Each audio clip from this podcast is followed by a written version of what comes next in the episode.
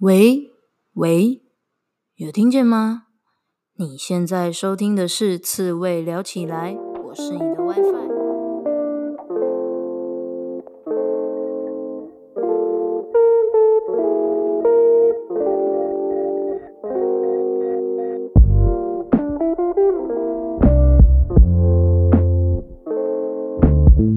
人生这么难，当一只刺猬就好啦。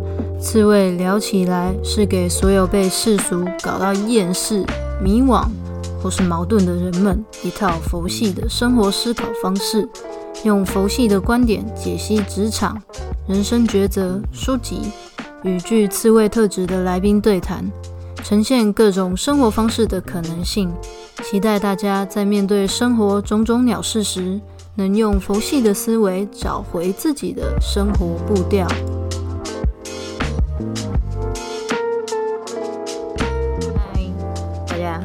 今天要来跟大家分享一下《查尔斯河畔的沉思》这本书。以前呢，我一定不会看这种书，因为觉得靠这么厚一本，然后什么哈佛管理大师教你经营人生企业，看起来就是在唬烂呐。想说到底在讲什么东西啊？那么厚，是不是一些没什么屁用的内容？想说哈佛跟我什么关联啊？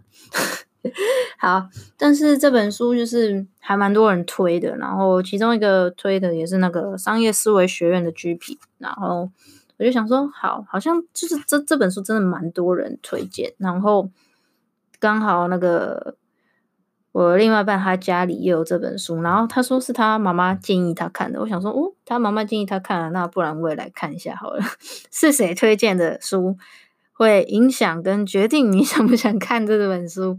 好像是蛮关键的，好好。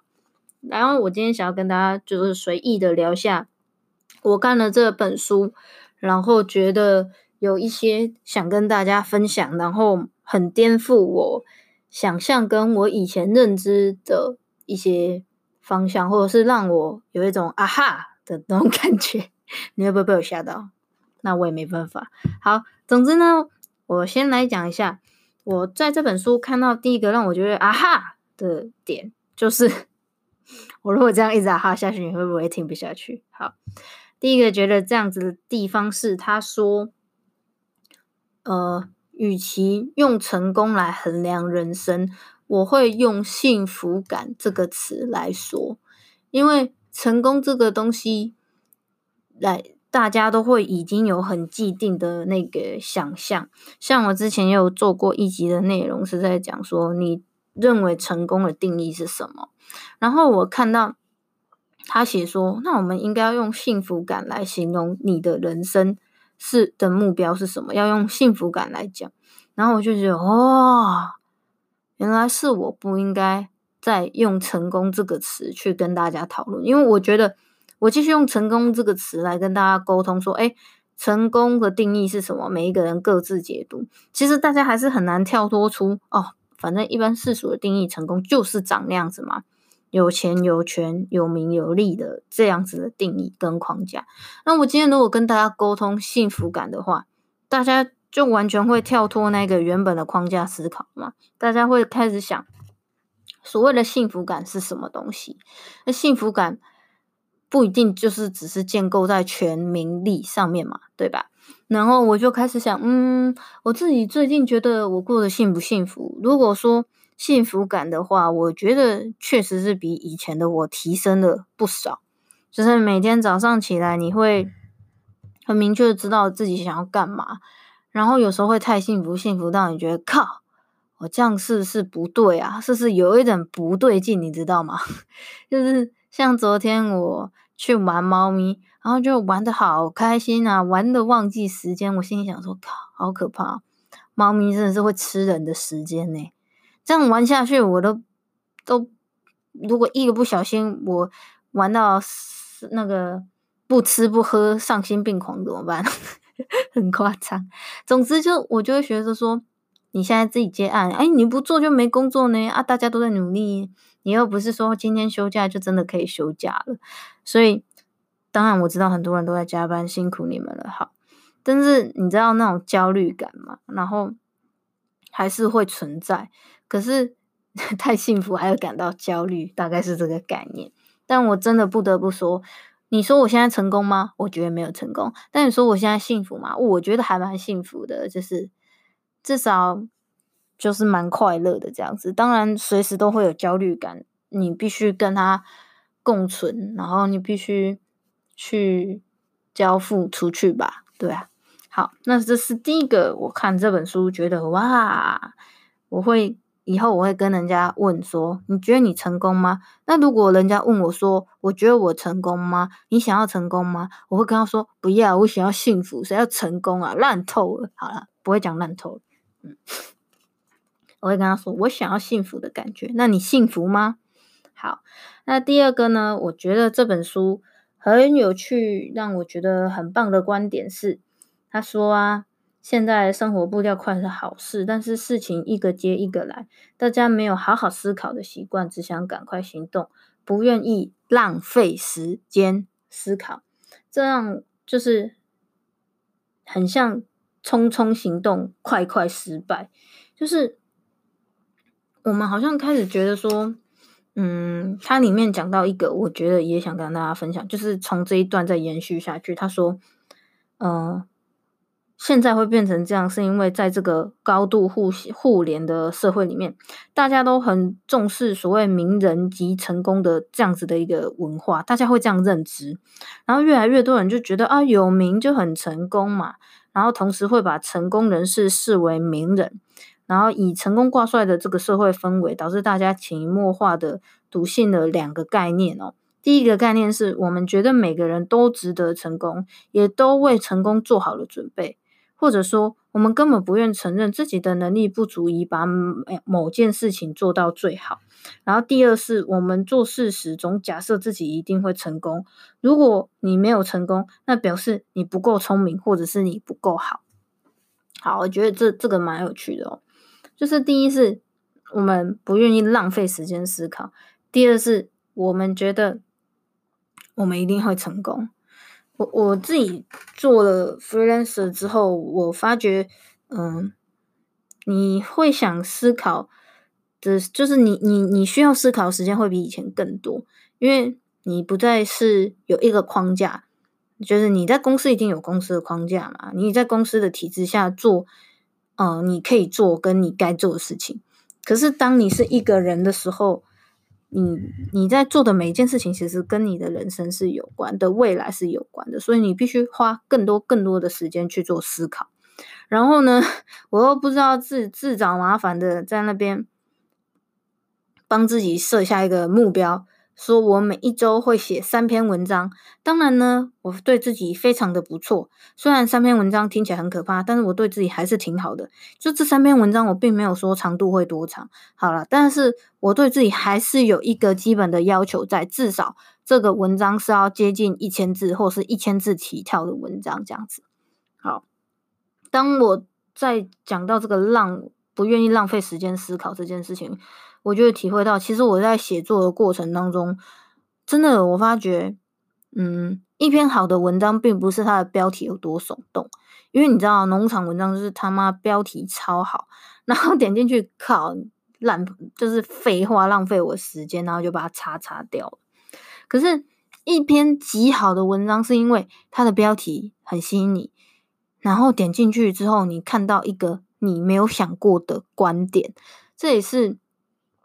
呃，不管你听什么内容，你会想要点进去，都是因为他说了一个你觉得很优的观点，然后你听完觉得哇，原来还有这种想法啊。那这你要做出这样的东西，就非常非常非常需要思考。哎，你这个思考有时候是很。你知道，有时候脑袋就是卡住，然后就想个老半天，想个老半天，就觉得干怎么都想不出来。它是很不立即性，然后又很花费时间的。确实，它真的很花费时间。所以，我觉得我不应该，我活在这个时代，我知道每一个大家都觉得什么东西都是要很速成、很马上看到效果。但是，我觉得我不应该养成这个坏习惯。我不应该觉得思考跟做很多事情是一种浪费时间，因为。不浪费，就是不达到这些所谓表面的浪费，我也吞不出那些别人就是更深的别人不知道的东西，这是必经的过程，我非得这么做。对，但是当然啦，前提还是我自己对于我想要达到什么目标非常非常的清楚，不然就是浪费时间跟精力。好，那第三个呢，想要跟大家分享，我觉得这本书觉得哦，好厉害的一个点是，来我来找找嘞啊，好，他讲到一个东西叫。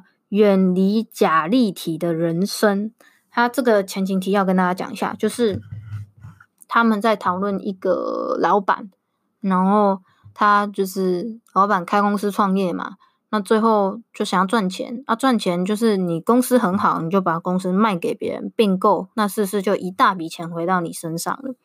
可是他就在讲这个老板得到了这笔钱之后，反而觉得啊，人生。顿时失去所有的目标，什么都不知道干嘛。然后他们在讨论的过程当中，A，我现在就用 A、B 来讲就好了。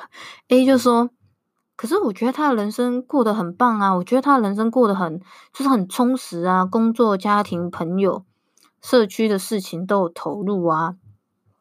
只是他现在失去平衡了。”然后 B 他就露出意味深长的笑容。仿佛好像已经布好棋局，等我掉进去，等 A 掉进去。然后他说：“对啊，他有朋友，他有社区事务，他有高尔夫球。从表面上来看，可以说是好多面的立体人生。不过，我愿意跟你赌一整盘 牛肉三明治，这有什么好赌的？他的生活其实是假立体。然后他们就在说：‘哎，假立体是什么意思嘛？’然后他那个 B 就跟他说：‘假立体是……’不，不管他自己知不知情，或是他是不是刻意的，这些活动只是他追求财务成功的手段，并不是他圆满人生的要素。他只是把同一个面向往外延伸，他看起来很多元，其实不然，所以他才会说这是一种假立体。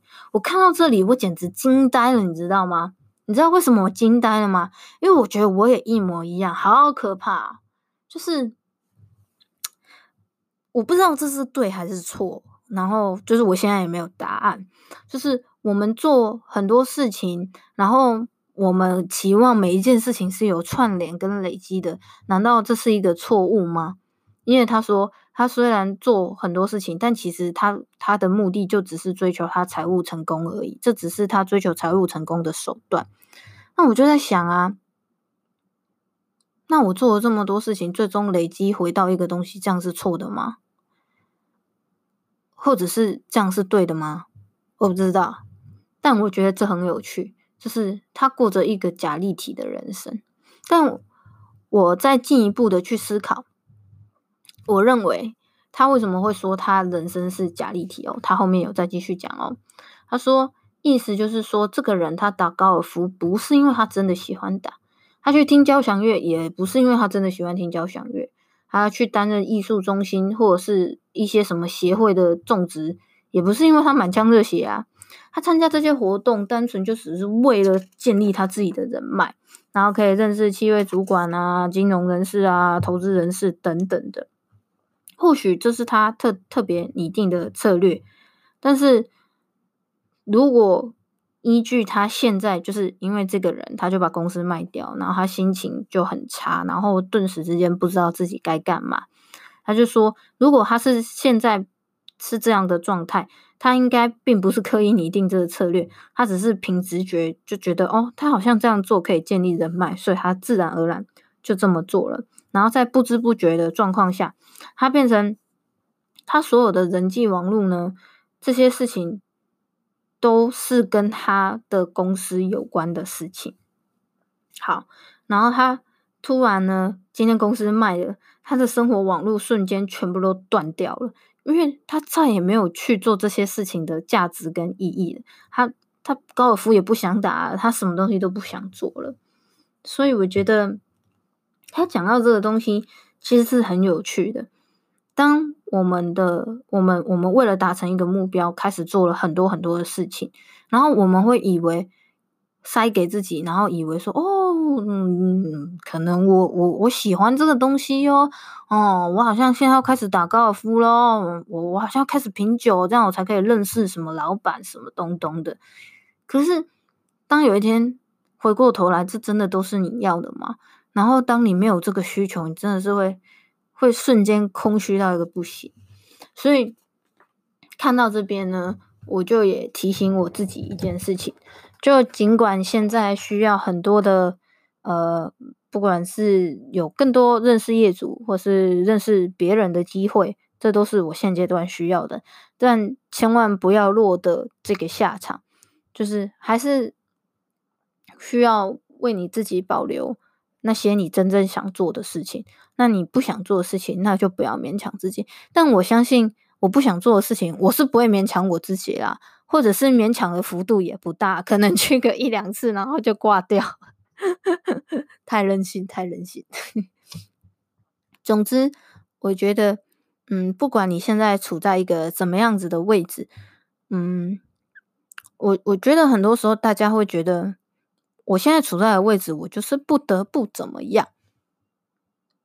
但我觉得，一定我们都还是有选择的，只是你要不要静下来思考，然后你愿不愿意。舍弃掉一些些东西，可是得到那个你真正有需要或是你真正追求的东西。所以，查尔斯·河畔的沉思，嗯，他确实是要叫我们来沉思的一本书。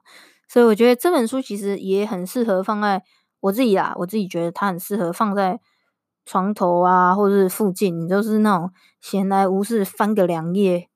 不会很有压力，然后也还蛮舒服的，然后可以小小的思考一下，思考一下这样子。好，这就是今天我要跟大家分享查尔斯河畔的沉思当中，我看到三点啊哈，让我觉得很酷，也很惊奇的三个地方。好，那我现在喉咙有点痛，因为最近好像有点要感冒感冒的感觉。好。今天的节目就到这里了，我是你的 WiFi，我们下次见，拜拜。